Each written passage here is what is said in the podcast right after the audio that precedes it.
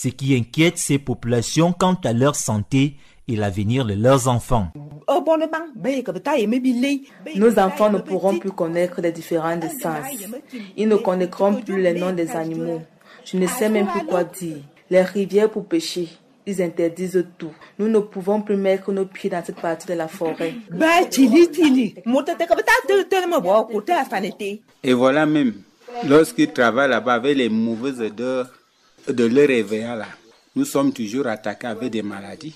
Voir que rien qu'à 2 km, il n'y a plus les arbres. Quand le vent quitte là-bas, ça tombe ici directement. On est comme ça. Toute la forêt a été exploitée. Notre forêt qui était au centre de notre vie. C'est vrai, nous on n'a pas fréquenté. Mais avec notre forêt, nous vivions bien. Tous les arbres thérapeutiques et d'autres qui servaient dans les constructions on ne peut plus rien trouver et on n'a rien eu de tout cela. Même quand l'enfant est malade, on ne peut plus trouver quelque chose pour le soigner. Nous sommes des esclaves de Ndibiso. Sous le régime de Paul Biya, nous pleurons. C'est une honte, une vraie honte pour nous. On n'a rien, on n'est plus rien. Et Dieu dit, Paul Biya, Biya un au son, au son. C'est que Dieu dit, bien c'est que Dieu.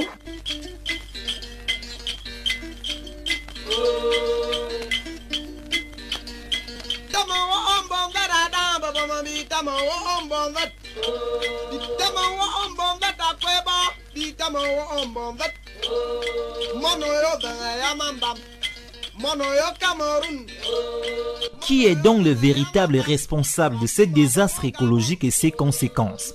La question sans réponse brûle les lèvres des populations autochtones et locales des villages qui serpentent cet industriel installé au milieu de la forêt à quelques kilomètres de Vomoka, le village natal du chef de l'État. Mvomoka est un village situé dans l'arrondissement de Mayomosala. Ici, le sujet de Sudcam semble être tabou. Aucune autorité locale n'accepte l'aborder ouvertement.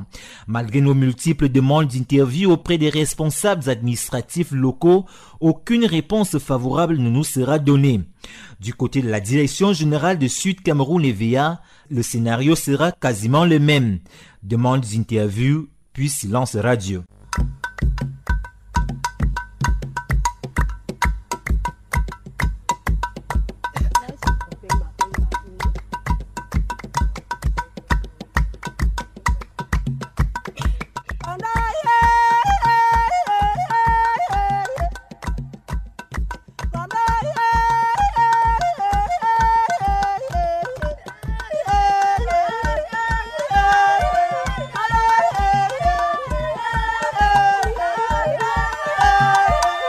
Dans la forêt, la situation des pygmées Baka tourne dans l'incertitude au quotidien malgré leur double campement.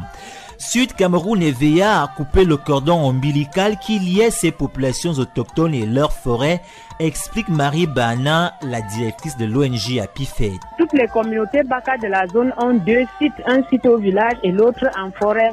Et donc, euh, le site en forêt vous savez que dans le cadre de leurs activités de chasse, de collecte et de soucis, c'est là où, quand ces saisons arrivent, ils vivent essentiellement en forêt. Maintenant, quand l'agro-industrie s'installe, la plus grande préoccupation, c'est que leur vie est essentiellement liée à ces sites qui étaient en forêt. Donc, ce cordon ombilical avec la forêt qui a été détruit